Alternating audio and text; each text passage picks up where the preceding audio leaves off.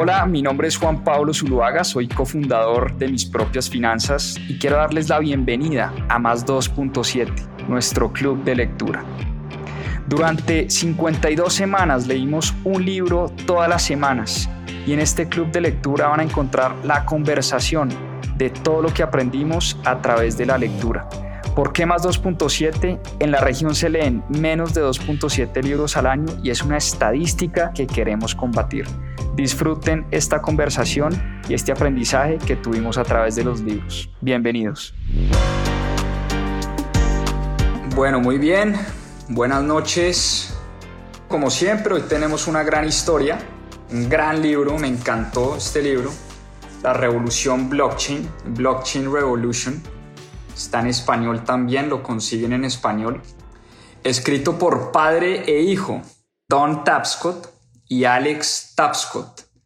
Don es un profesor en Canadá, un profesor de economía.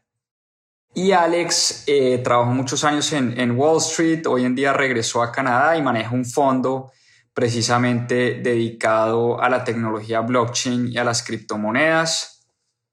Es un libro que nos habla de la tecnología que hay detrás de las criptomonedas.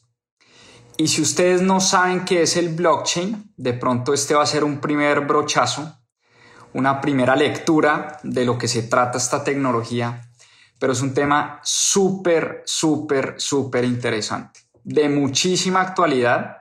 Creo que es algo que nos debería interesar a todos, pero entiendo que es complejo, es bastante técnico y es bastante difícil. Hoy tengo un gran reto y es tratar de explicar lo que entendí de este libro porque les confieso que hay algunas partes que, me cuesta entender todavía de esta tecnología, pero creo que de eso se trata, ¿no? Por lo menos de despertar la curiosidad por esto que está pasando hoy en día en el mundo de la tecnología. Y como siempre, espero pues que por supuesto todos estén bien. Hay mucha gente que no se conecta desde Colombia, pero para las personas que están en mi país, pues un abrazo enorme. Sé que estamos pasando momentos muy difíciles, muy complicados. Son momentos de, mucha incertidumbre, de mucha ansiedad.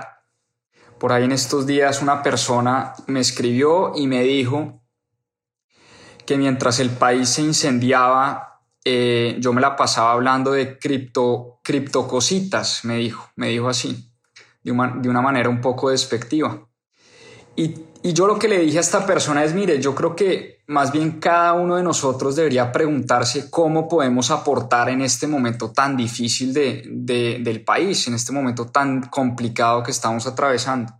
Y por lo menos en mi caso personal, yo soy convencido que este país necesita mucha más educación, muchísima más educación, y por eso creo que desde ahí puedo yo aportar mi granito de arena? Es entregando mi tiempo, entregando educación, compartiendo muchas de las cosas que hemos venido estudiando hace muchos años, tratando de traer a expertos a que nos sigan enseñando para que sigamos aprendiendo entre todos, para elevar el conocimiento financiero entre todos. Y creo que ese es mi aporte. Es desde, desde ahí, desde ahí es donde más puedo aportar en este momento yo, desde la educación y creo que cada uno de nosotros debe preguntarse qué puede hacer en este momento, en vez de andar criticando tanto lo que hacen los demás y cuestionando tanto lo que hacen los demás. Creo que el mensaje es preguntémonos cada uno de nosotros qué puede aportar, así sea un poquito, yo creo que así sean pequeñas acciones, todo puede tener un gran impacto en, nuestra sociedad y nuestro país. Entonces, a esa persona que me dijo que yo me la pasaba hablando de cripto cositas, lo que sí le quiero decir hoy tajantemente es que esas criptocositas, y ya van a ver ustedes de las que vamos a hablar hoy, pueden llegar a cambiar y revolucionar las finanzas como las conocemos hoy en día. Pueden ser una revolución y por eso yo creo que el título está muy al lugar, Blockchain Revolution, porque esto es una revolución. Esto es el Internet 2.0 lo que se viene y lo que ya estamos viendo con esta tecnología va a tener impactos en todas, oíganme bien, en todas las industrias que conocemos hoy en día. Entonces, em, creo que con ese mensaje, con ese mensaje un poco de, de empatía, pero también un mensaje tajante de que todos deberíamos preguntarnos qué podemos hacer por mejorar nuestro país y por mejorar nuestra sociedad. Empecemos como siempre en nuestra cita obligada de Club de Lectura los domingos. Como les decía, hoy nos congrega una gran historia, un gran libro, Blockchain Revolution, la revolución blockchain. Fue un libro escrito por padre e hijo, Don Tapscott, por un lado, Don es profesor catedrático de universidad hace muchos años eh, en Canadá y su hijo trabajó en la industria financiera, trabajó en Wall Street, trabajó en banca de inversión mucho tiempo, Alex. Alex trabajó en banca de inversión y hoy en día está dedicado y lidera un fondo que se dedica al mundo de las criptomonedas, al mundo del blockchain y se dedica, por supuesto, a estudiar este tema. Y entre los dos escribieron este libro que para mí ha sido una guía espectacular para poder entender todo esto que está pasando. Y recordemos que desde hace muchos años, les estoy hablando de los años por allá 1980, o sea, casi 30, 30, 40 años, desde hace muchos años muchos innovadores, muchos ingenieros de sistemas, muchos matemáticos y muchos estadísticos cuando llegó la revolución del Internet, trataron de pensar en los problemas que tenía Internet como los conocemos hoy en día. ¿Y cuáles son esos problemas que tenemos en Internet como los conocemos hoy en día? El problema de la privacidad, por supuesto. Hoy en día en Internet es difícil mantener la privacidad. Lo segundo, el problema de la seguridad. Siempre nos ha preocupado hacer transacciones a través de Internet Muchas son las historias que hemos oído de personas que han hackeado, bancos que han hackeado, data entera de compañías enormes que han hackeado y se han robado. Por eso la seguridad en Internet nos preocupa. También nos preocupa la inclusión. La inclusión, ¿cómo hacemos para que más personas tengan acceso a Internet? Porque nadie duda lo importante que ha sido Internet en nuestras vidas desde los años 1985-90, cuando empezamos a conocer esta maravilla y lo que iba a implicar para nuestras vidas y el efecto que ha tenido Internet en nuestras vidas. Y hay un matemático muy famoso y un, ingeniero de sistemas muy famoso, por lo menos en este mundo del, del blockchain, que se llama Nick Szabo, para que lo busquen. Nick N-I-C-K, Sabo, S-Z-A-B-O. Nick Sabo escribió por allá un paper en 1998 que lo tituló El protocolo de confianza, The Trust Protocol. Y el protocolo de confianza en ese paper que él escribió decía que para hacer transacciones entre dos partes se necesitaba dar un salto de fe se necesitaba necesariamente un intermediario que hiciera las veces de generar esa confianza, esa confianza perdón, entre dos personas que iban a hacer una transacción. Por eso en Internet siempre que yo voy a pagar algo o yo le voy a enviar dinero a alguien o voy a hacer cualquier tipo de transacción de valor, siempre necesariamente necesito al banco de por medio a la tarjeta Visa de por medio, a un intermediario de por medio que me esté garantizando que el dinero que yo le envío a esa persona, efectivamente esa persona la recibe. Y que en efecto ese dinero que yo envié se me debite de mi cuenta. Porque los criptógrafos del mundo, los, los, los matemáticos y las personas que se han dedicado al desarrollo de sistemas, siempre se han preguntado cómo resolvemos ese problema del doble gasto, lo que se llama en inglés el double spending. ¿Cómo hago yo para saber que cuando yo le envío a alguien por internet 100 dólares o 100 pesos, en efecto yo no le pueda enviar esos mismos 100 dólares y esos 100 pesos a otra persona? Ese es el famoso problema del doble gasto. Y eso se ha venido solucionando teniendo el intermediario, es decir, el banco de por medio. El banco es el que garantiza que en efecto yo entrego mis 100 dólares, el banco me los quita y el banco va y se los entrega a un tercero. Ese famoso problema del doble gasto es el que por muchos años muchas personas habían tratado de resolver. Y ese problema, como por arte de magia, por allá en el año 2008, apareció un anónimo. Un anónimo o unos anónimos, no tenemos ni idea quiénes fueron o quién fue esta persona, que se hizo llamar como Satoshi Nakamoto. Y Satoshi Nakamoto en el 2008 se inventó un sistema que lo llamó peer-to-peer, es decir, de persona a persona, un sistema para transar valor entre dos personas sin necesidad de ese intermediario, de ese ente que estaba en la mitad. En el 2008, vuelvo y repito, además, hay que poner las cosas en contexto. Recordemos lo que estaba pasando en el 2008. En el 2008 la economía se estaba viniendo a pique, los bancos se estaban quebrando, habían hecho una trampa con las hipotecas de las personas que las habían empaquetado, se las habían vendido a los fondos de pensiones, les habían puesto calificación AAA, todas las, todas las calificadoras de riesgo y además eran productos asegurados. Y bueno, eso es tema para otro capítulo, pero el caso es que ese castillo de naipes se derrumbó y mientras pasaba todo ese rollo, como se dice, las revoluciones son, son hijas de su tiempo, mientras todo estaba pasando, mientras se quebraba la economía y los que más perdían eran las personas de a pie, este anónimo, que se hizo llamar Satoshi Nakamoto, sale con una tecnología y con una manera de transar dinero entre personas y con una criptomoneda que la llamó Bitcoin.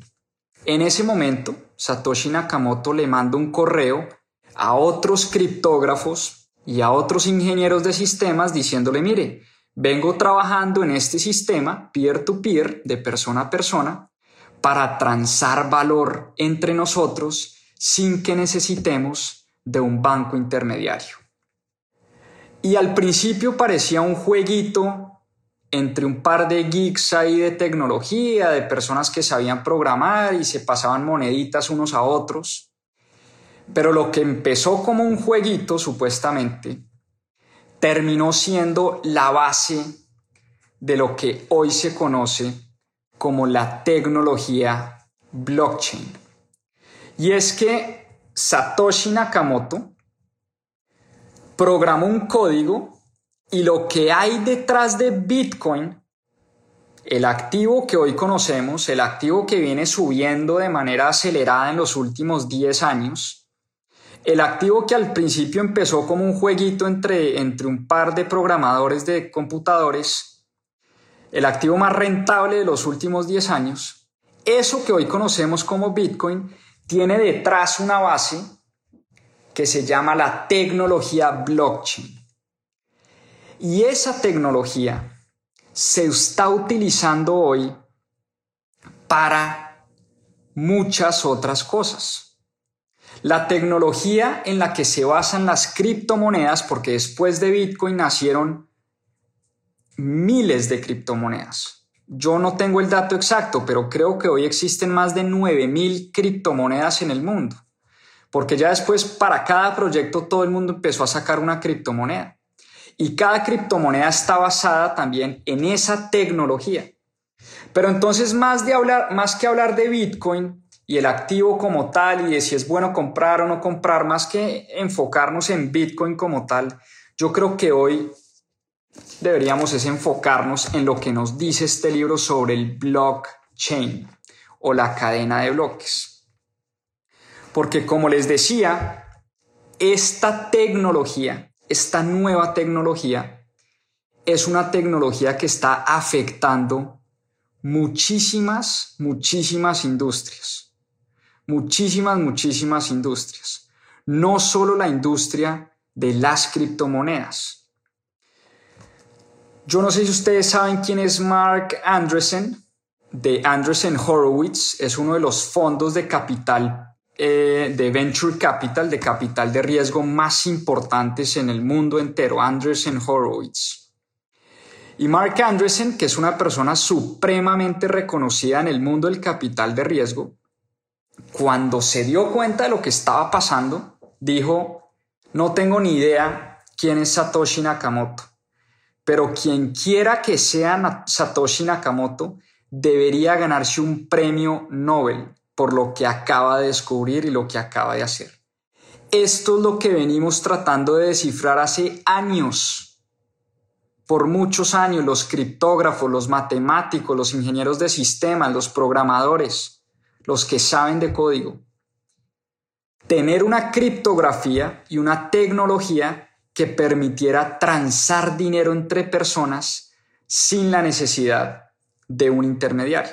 Entonces, la tecnología detrás, por supuesto, es muy compleja es muy complicada y por supuesto aquí no pretendo yo explicar la tecnología que hay de blockchain porque es supremamente técnica y, y, yo ni siquiera la entiendo. Pero el concepto, quiero que nos centremos en el concepto de lo que es el blockchain o la cadena de bloques. Y es que piensen que hoy en día ya existe una tecnología llamada blockchain o cadena de bloques que permite transar entre personas sin la necesidad de intermediarios. El blockchain es lo que está permitiendo hoy enviarnos dinero sin la necesidad de un banco, sin la necesidad de Visa, sin la necesidad de Mastercard, sin la necesidad de la Reserva Federal, el Banco de la República. Eso, eso que logró Satoshi Nakamoto, y que se ha venido probando durante más de 12 años y que funciona además, que es la gran maravilla, que llevamos 12 años utilizándola, 12 años transando en el blockchain, 12 años esa tecnología descentralizada, ya vamos a hablar un poco de las características de esta tecnología, pero es descentralizada, no tiene dueño, ni siquiera el mismo Satoshi Nakamoto hoy la puede controlar. Eso es lo que está permitiendo la revolución en muchísimas, muchísimas industrias. Entonces imagínense ustedes una especie de libro contable, como cuando una empresa lleva su contabilidad, ¿no? Activos, pasivos, ingresos, gastos, un libro contable.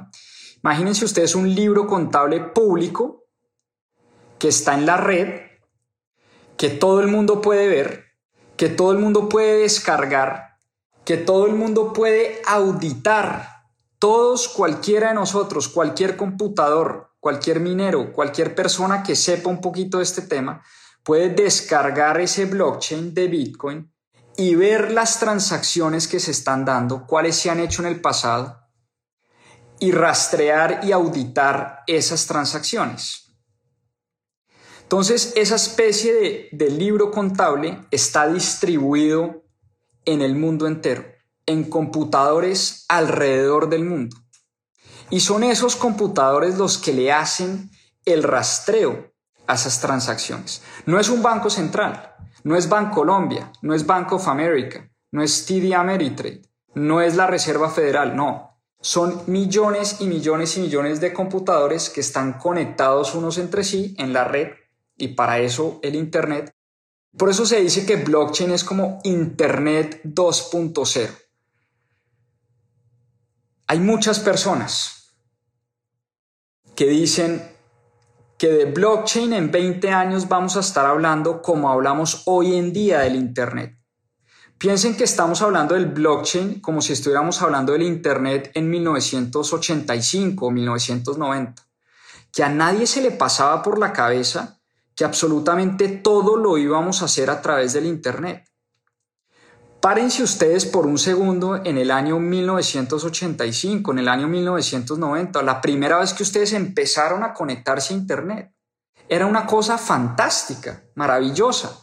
Tal vez no conocíamos la tecnología detrás, no sabíamos cómo funcionaba el Internet, pero no importaba, lo único que sabíamos era que estaba cambiando nuestras vidas.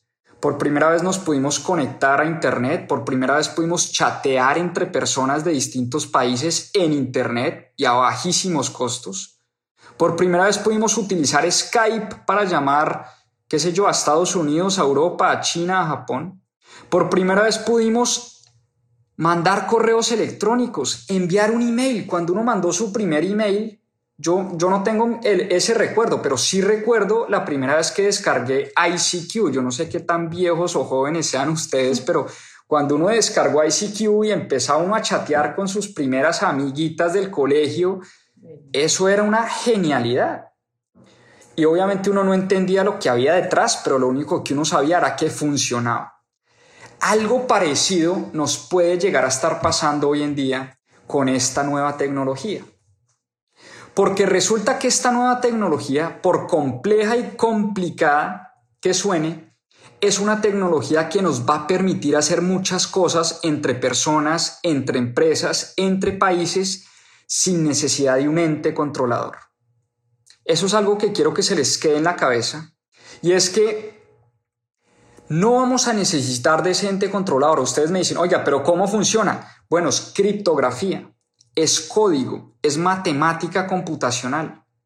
Y en ese libro contable del que les habla hoy en día, no solo se pueden poner transferencias y transacciones de valor, sino cualquier tipo de valor que hoy consideramos data importante en nuestra sociedad. Y les doy un par de ejemplos. En los blockchains hoy en día se pueden registrar certificados de nacimiento, licencias de matrimonio, escrituras públicas, ya vamos a hablar de la importancia que tiene eso, títulos valores, cuentas bancarias, historias médicas, votaciones, votaciones, óiganme bien. No estamos muy lejos que la votación, les estoy hablando de elecciones presidenciales, elecciones al Senado, eh, elecciones, cuando escogemos nuestros líderes, esas votaciones se van a poder registrar con esta tecnología. Ya no vamos a necesitar, ya no vamos a necesitar de un ente controlador, en el caso de Colombia, de un Consejo Nacional Electoral que nos cuente los votos y nosotros tener que confiar necesariamente en que lo que dice el Consejo Nacional Electoral es cierto o no es cierto, sino que la misma tecnología, la misma criptografía, el mismo código nos va a permitir hacer ese conteo automático de votos. Imagínense la implicación que eso puede llegar a tener en una sociedad. La música, el arte, yo no sé si ustedes han oído los famosos NFTs, non-fungible tokens. Si no han oído de los NFTs, NFTs, non-fungible tokens, empiecen a leer sobre los non-fungible tokens, porque es la revolución de los artistas, de la propiedad intelectual, de la música. Hoy en día el músico, el compositor puede ser dueño de su música, dueño de su canción, dueño de su arte. No necesita de una disquera que le maneje su música, y no necesariamente tiene que entregar el 90 o 95% del valor de su arte y de su música a las grandes disqueras, a los grandes empresarios de la música, sino puede él o ella quedarse con su arte y quedarse con su música y cobrar regalías a través de esta tecnología y a través de los contratos inteligentes. Ya vamos para allá. Pero permítanme contarles un poco ¿Qué permite esta tecnología blockchain? Porque como les decía, esto puede llegar a ser el Internet 2.0. Esto puede llegar a ser literalmente lo que fue Internet hace 20 o 25 años. Estamos ante una revolución y yo creo que por eso el título del libro es tan importante, Revolución Blockchain. Porque es que cuando uno habla de blockchain a veces se confunde y terminas hablando en una discusión, terminas en una discusión de si Bitcoin es una burbuja o no. Y yo creo que esa discusión está mandadísima a recoger.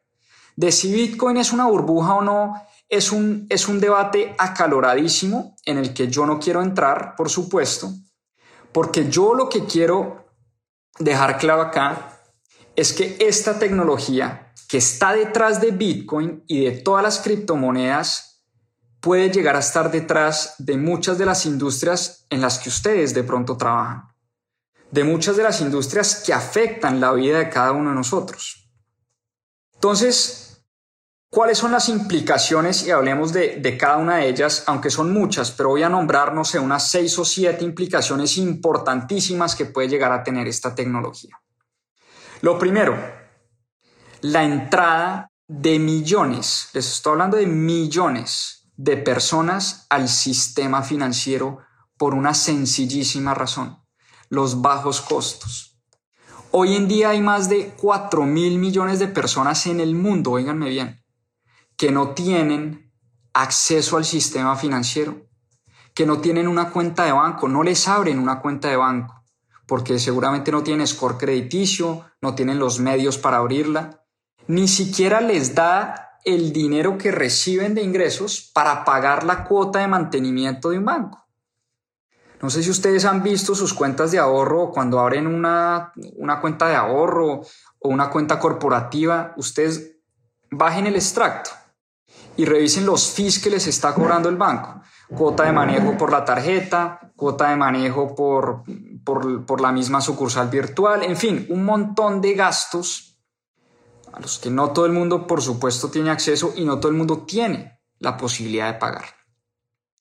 Esta tecnología como elimina muchos de los procesos intermediarios, puede reducir esos costos de transacción al mínimo. Al mínimo. Y por eso al reducir los costos de transacción, muchas más personas van a tener acceso al sistema financiero. Y eso es una implicación enorme para la economía mundial, enorme para las personas de los países en desarrollo enorme para ayudar, y ya vamos a hablar de eso porque tiene una implicación enorme en la redistribución de la riqueza.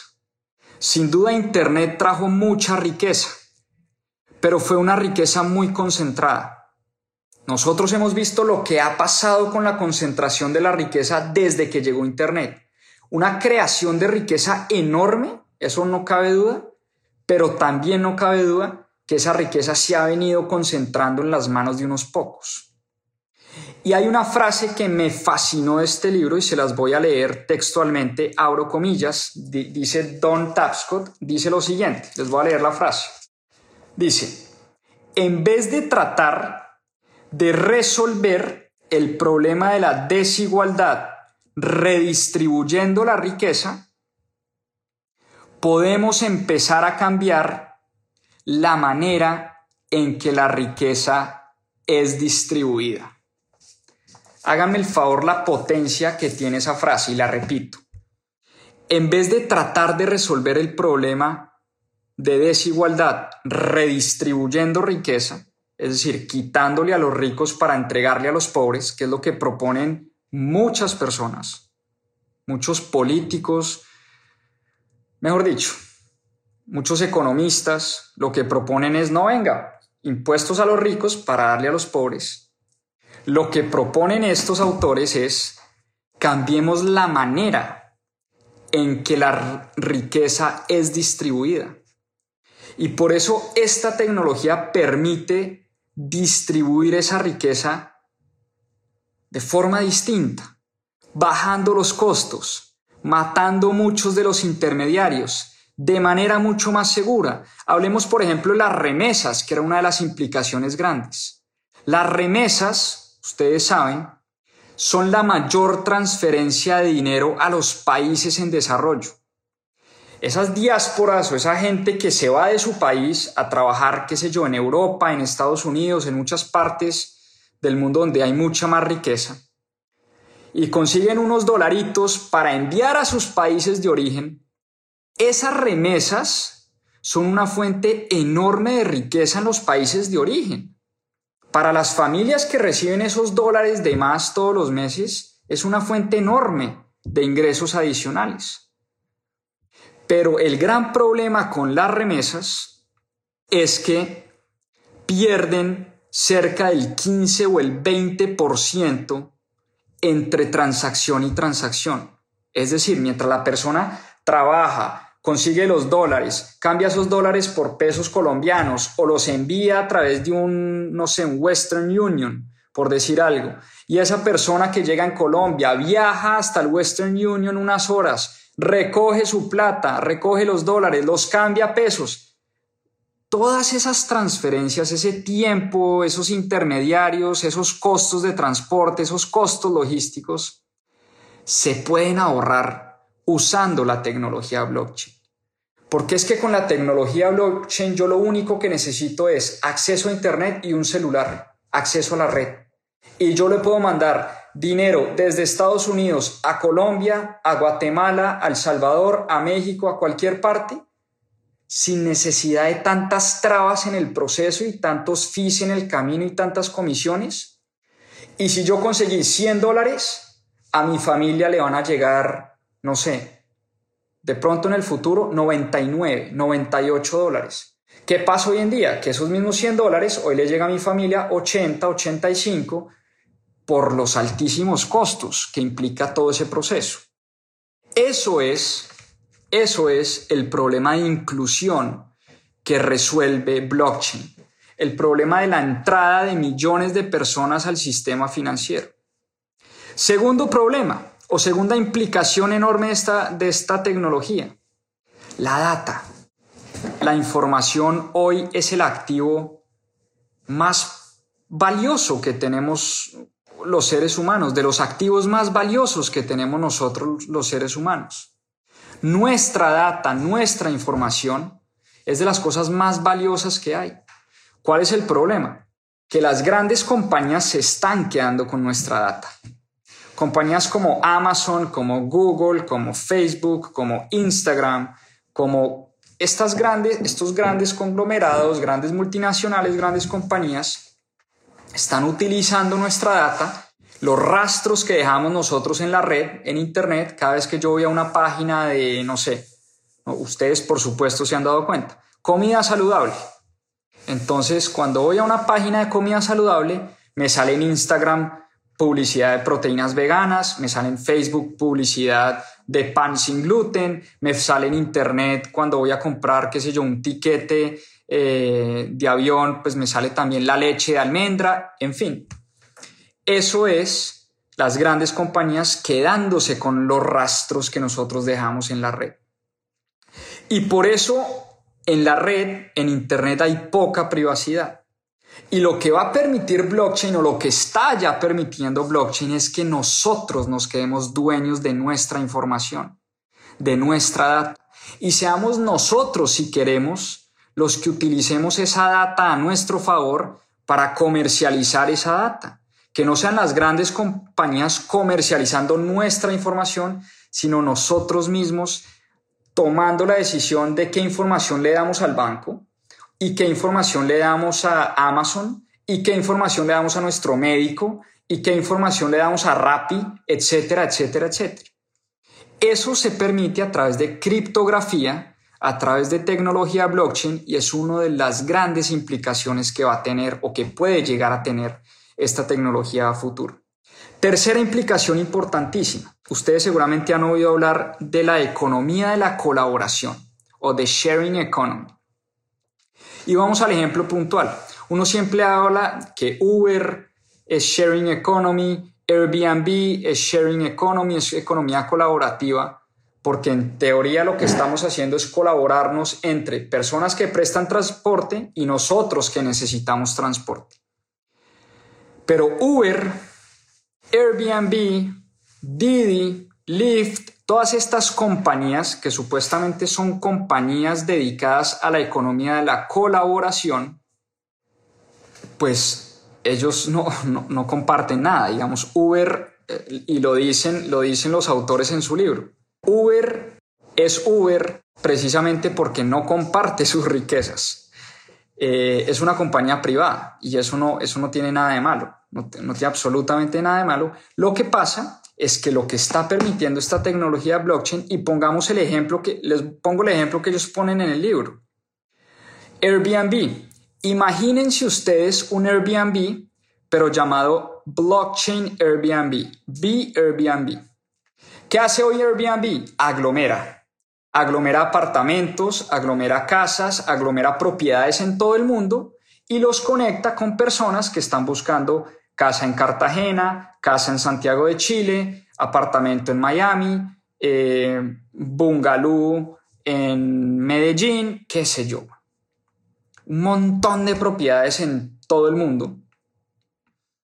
Eh, y lo que hace Airbnb es aglomerar esas propiedades y prestar ese servicio de aglomeración de propiedades para que la gente que necesita propiedades entre a Airbnb, pague unas comisiones y rente su apartamento.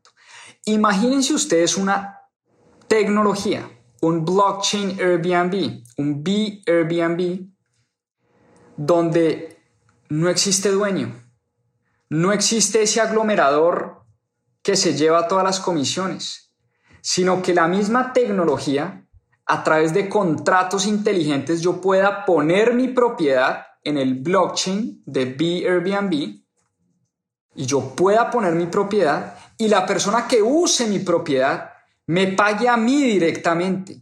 No tenga que pasar yo por Airbnb, sino que la misma tecnología, con matemática computacional y con código, a través de contratos inteligentes, una vez esa persona usa esa propiedad, se da automáticamente ese contrato y esa persona me paga a mí directamente. Por eso el blockchain no lo controla nadie.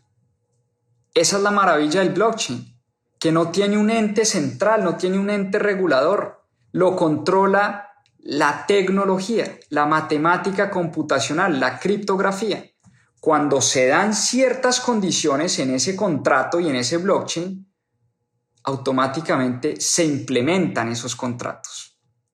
Entonces, así como esa persona va a mi propiedad, que está en el blockchain descentralizado, distribuido, sin dueño, donde todos nos encargamos de que eso funcione, todos, absolutamente todos nos encargamos de que eso funcione y juega para bien de nosotros de que eso funcione, en ese momento vamos a ver las implicaciones que esto tiene. Cuarto, y lo hablábamos ahora, el acceso a la propiedad privada. Acceso a la propiedad privada. Qué importante es tener acceso a algo propio. Y esto no es algo que lo digo yo, lo vienen diciendo desde hace años. Los padres fundadores de Estados Unidos, Thomas Jefferson decía una frase que, que por supuesto estoy 100% de acuerdo con él. Decía, mire, los derechos del hombre son el derecho a la vida, el derecho a la libertad y el derecho a la búsqueda de la propiedad privada a la búsqueda de la propiedad privada. Entonces, una propiedad, tener una propiedad, ser dueño de algo, es tener acceso a muchas más cosas. ¿Cuál es el problema hoy en muchos de los países en desarrollo? Esto de pronto no pasa en el primer mundo y en los países desarrollados, pero sí que pasa en los países que apenas se están desarrollando, donde la gente cree tener su propiedad y donde por obra de magia y porque a un señor o a una señora o a un gobernante de turno se le dio la gana expropiarme la propiedad privada. Me quita la propiedad privada. Y yo que tenía un título supuestamente de esa propiedad, el día de mañana puede llegar un gobierno y quitarme ese título de esa propiedad. ¿Qué permite la tecnología blockchain? Que esa propiedad quede en un contrato que no se pueda, que no se pueda echar para atrás. Que si alguien quiera llegar a romper esa cadena de bloques, ese blockchain donde están todos los contratos, tiene que romperlos absolutamente todos y tiene que expropiarlos absolutamente todos. Entonces imagínense ustedes, es, es, yo quiero hacer aquí una aclaración, es difícil imaginarse todo esto que les estoy diciendo.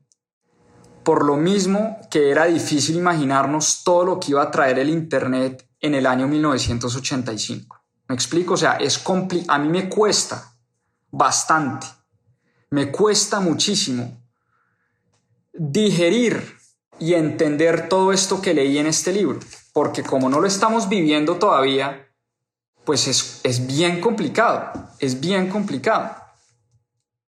Entonces, Imagínense ustedes que yo tengo una casa y se la quiero vender a una persona y no necesitamos pasar por una notaría.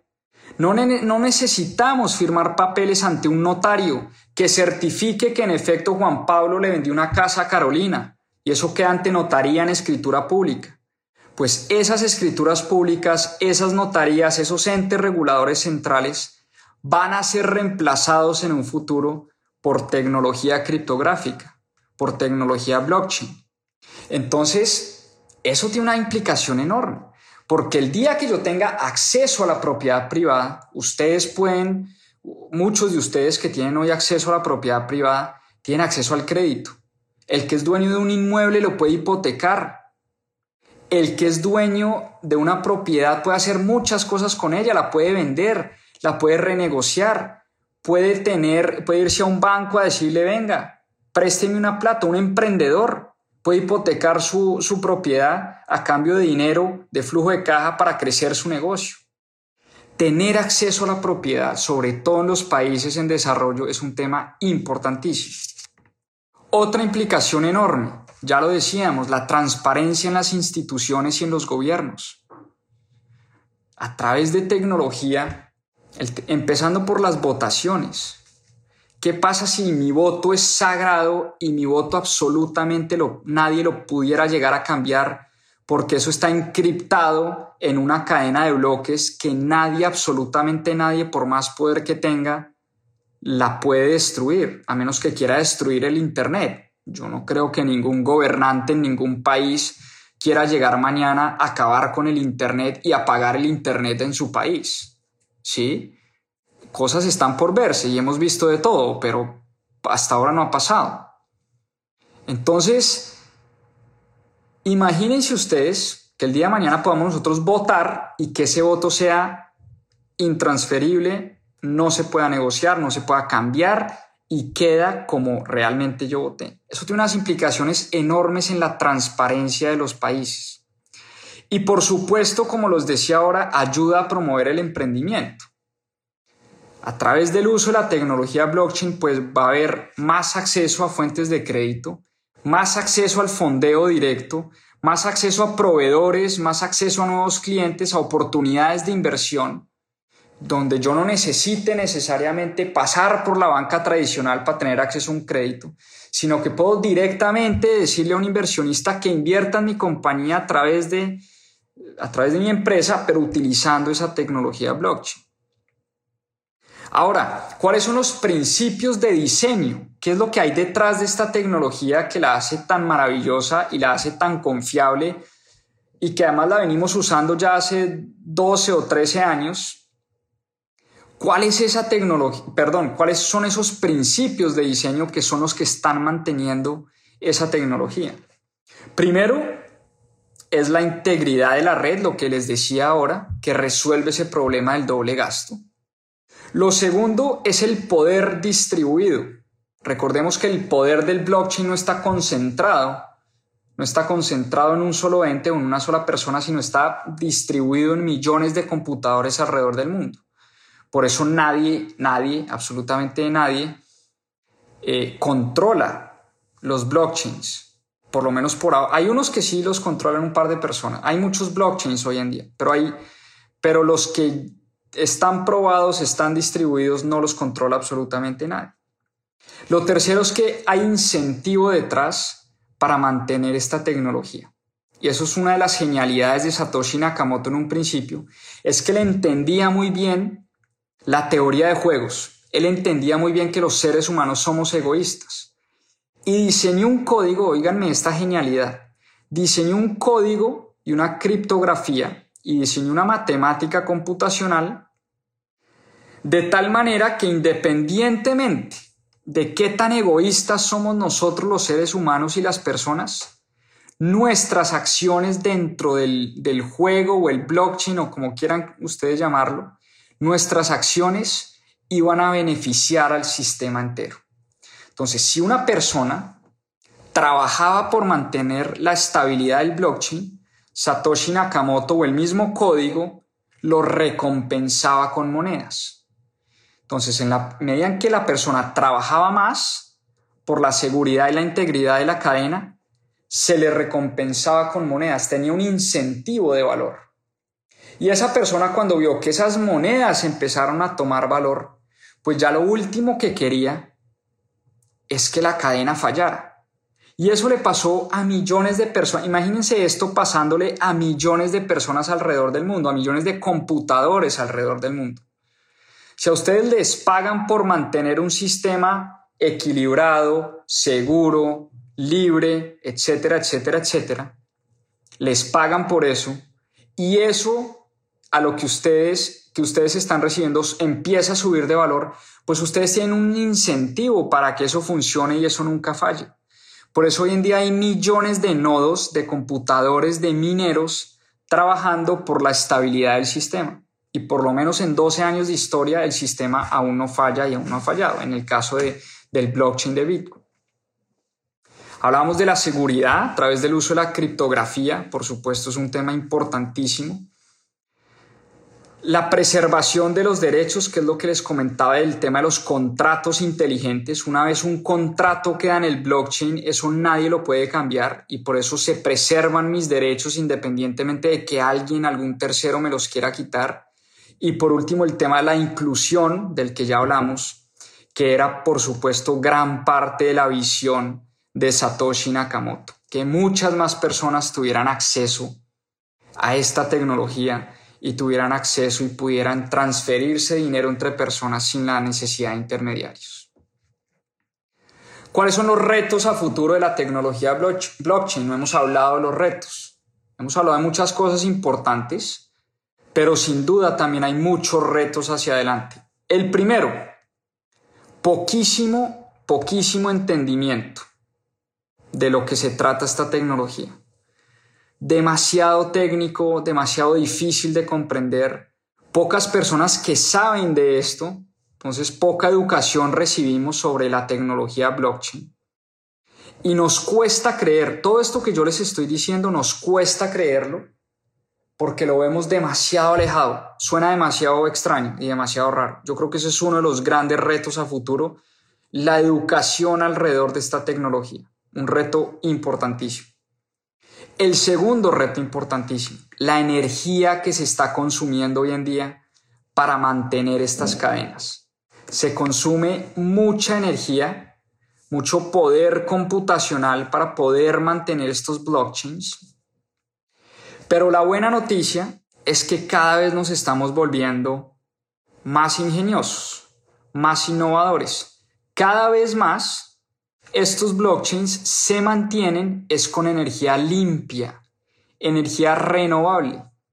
Es muy difícil uno ser minero y ser rentable utilizando la, energía, digamos, del sistema interconectado. Voy a dar una exageración, para los que son colombianos de pronto me entienden este ejemplo. Pagar la energía eh, de la costa, ¿sí? que es una energía carísima, no es rentable minar bitcoins, por ejemplo, hoy en Barranquilla o en Cartagena. Es muy complicado porque la energía es muy costosa.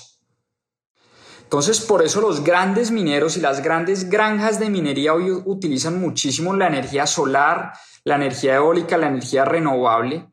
En estos días hablaba un amigo que, me, que trabajaba, hablaba con un amigo que trabaja en la industria del petróleo y hay un gas que produce el petróleo que se desperdicia y lo que están haciendo ellos es tomar ese gas, no me pregunten cómo, toman ese gas y utilizan ese gas para convertirlo en energía y esa energía la utilizan para minar criptomonedas. Entonces, esa, digamos, la mala noticia es que se consume mucha energía para mantener estas redes. La buena noticia, cada vez se utiliza mucho más energía renovable para mantener estas redes. Mucha gente habla de los incentivos a estos mineros o a estos computadores. ¿Serán suficientes los incentivos para mantener estas redes funcionando? Eso también está por verse, es uno de los retos a futuro de la tecnología blockchain. Muchos hablan de que esta tecnología, como muchas otras, va a acabar con muchos trabajos. También está por verse. Yo creo que sin duda nos vamos a tener que replantear muchas de las cosas hoy en día, pero es uno de los grandes retos. ¿Cómo el blockchain va a reemplazar mucha mano de obra? ¿Y qué hacemos con esa mano de obra, que los blockchains están reemplazando? Otro de los grandes retos a futuro. Y por supuesto un reto, como siempre, que nunca falta es que hay criminales utilizando esta tecnología para hacer sus maldades, para hacer sus fechorías, para hacer sus cosas ilegales. Ahora, pues cuántas veces los criminales no han utilizado las, las monedas fiat o las monedas por decreto, los pesos colombianos, los dólares americanos, los yenes, los euros.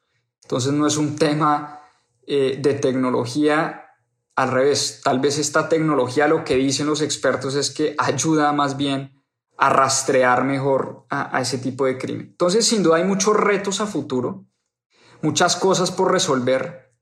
Pero la gran pregunta, y yo quiero cerrar con esto, este live, cerrar como con una pregunta y dejarlos con una inquietud. Y les voy a leer cómo termina el libro porque dicen estos autores algo muy que me impactó muchísimo, yo creo que nos invita a la reflexión. Y es lo siguiente, abro comillas, nosotros creemos que aquellos que sigan los principios de Satoshi Nakamoto tienen un mayor chance de sobrevivir en un futuro próximo. Aquellos que le den la espalda a los principios de Satoshi Nakamoto y a la tecnología blockchain, van a tener tiempos peligrosos.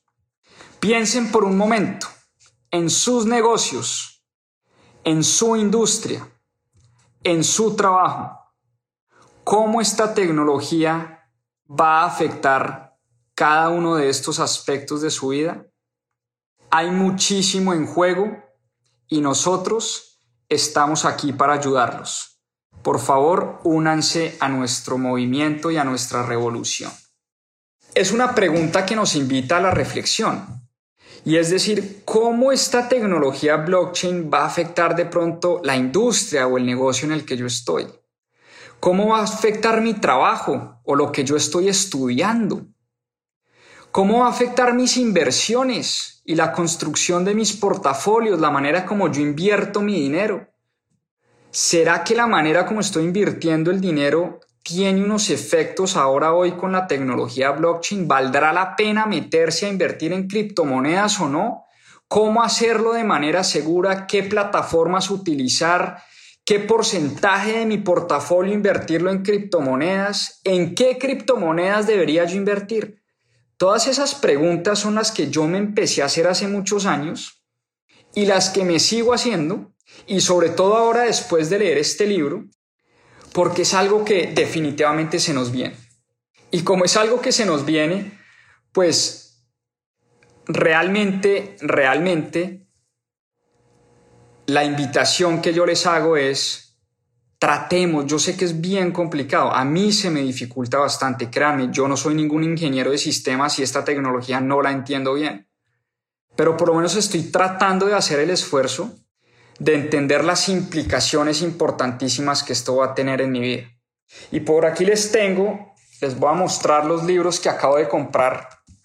El primero es este, How to DeFi, cómo hacer finanzas descentralizadas, porque dice el subtítulo, las finanzas descentralizadas se están tomando el mundo.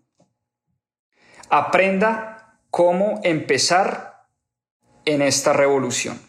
Yo quiero aprender muchísimo de finanzas descentralizadas y las implicaciones que esto va a tener en nuestras vidas. Otro libro que me acaba de llegar y lo voy a empezar a leer, Life After Google, La vida después de Google. Y dice el subtítulo lo siguiente, La caída del Big Data y el surgimiento de la economía blockchain. Eso es un tema de suprema actualidad. Es un tema al que no le podemos dar la espalda y por eso la invitación de hoy con este libro denso, complicado y me perdonan si estuvo mal explicado porque a veces me cuesta a mí entender cuando leo sobre estos temas. Fue un live un poquito denso, pero los invito, los invito a leer ese libro porque hay mucha información de muchísimo valor en ese libro, La Revolución Blockchain. Lean de finanzas descentralizadas, vean videos, vean cursos, vean charlas. Es un tema que por supuesto eh, es complejo, es difícil, pero que va a tener unas implicaciones importantísimas, importantísimas en la vida de cada uno de ustedes y en las finanzas de su familia.